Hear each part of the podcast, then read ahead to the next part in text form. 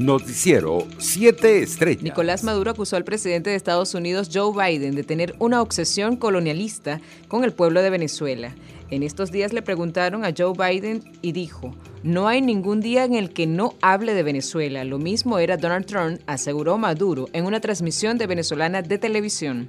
Por su parte, Juan Guaidó acusó al gobierno de Nicolás Maduro de robarse el referéndum revocatorio o evento plebiscitario solicitado por organizaciones de la sociedad civil al Consejo Nacional Electoral.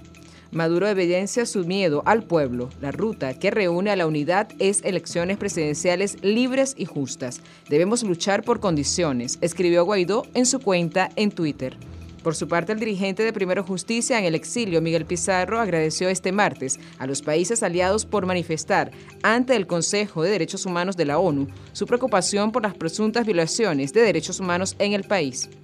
Mientras tanto, la Asamblea Nacional juramentó este martes a la Comisión Preliminar del Comité de Postulaciones Judiciales en el Palacio Federal Legislativo en Caracas.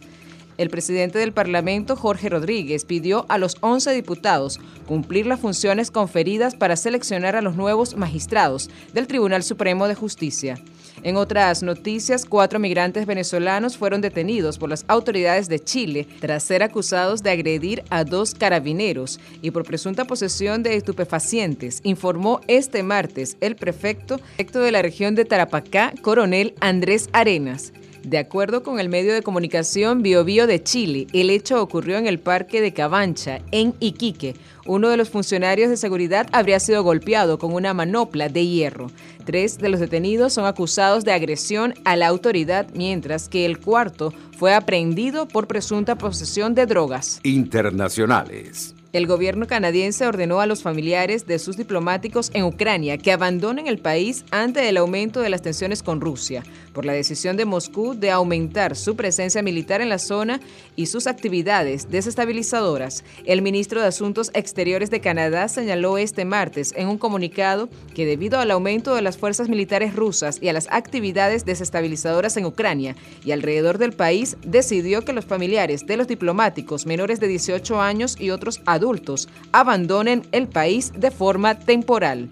Entre tanto, la ONU reclamó este martes medidas de proteger a la población ante la proliferación de guerras que cada vez más se luchan urbanas, donde los civiles se convierten a menudo en las grandes víctimas.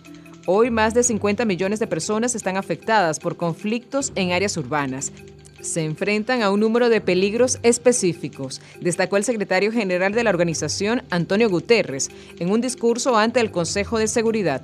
Por su parte, Cuba informó este martes por primera vez sobre sus controvertidos juicios por las protestas antigubernamentales del pasado 11 de julio e indicó que han investigado a 82 menores de edad. La Fiscalía General Cubana anunció en un extenso informe que estos procesos suman 790 acusados, investigados por actos vandálicos y graves alteraciones del orden. En Estados Unidos, la presidenta de la Cámara de Representantes, la demócrata Nancy Pelosi, anunció este martes que se presentará a la reelección en los comicios legislativos de noviembre.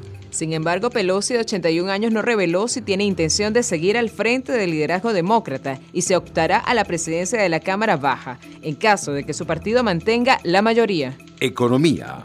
Unos 532 mil empleados directos e indirectos genera la industria nacional en la actualidad, según lo indicó el presidente de la Confederación Venezolana de Industriales, Coindustria, Luigi Pixela, quien recordó que el sector generaba cerca de 1.500.000 empleados en 1998, cuando el poder adquisitivo se ubicaba en 360 dólares mensuales en el país. Además, el dirigente empresarial criticó la prórroga de la exoneración del pago de aranceles a productos importados y aseguró que la medida va en detrimento de la producción nacional y favorece a las economías de otros países. Deportes. Con pizarra de tres carreras por dos, Navegantes del Magallanes consiguió el título número 13 en su historia ante Caribes de Anzuategui en Puerto La Cruz, en el séptimo juego de la final de la Liga Venezolana de Béisbol Profesional. Anthony Vizcaya se apuntó a la victoria en la Lomita 2-1 al sacar el octavo en cero y completar un relevo casi perfecto de 2.0 innings en blanco. Joan Punto de Caribes cargó con la derrota 1-1 y Bruce Rondón se llevó el salvado. Navegantes del Magallanes alzó el trofeo por primera vez desde la campaña 2013-2014.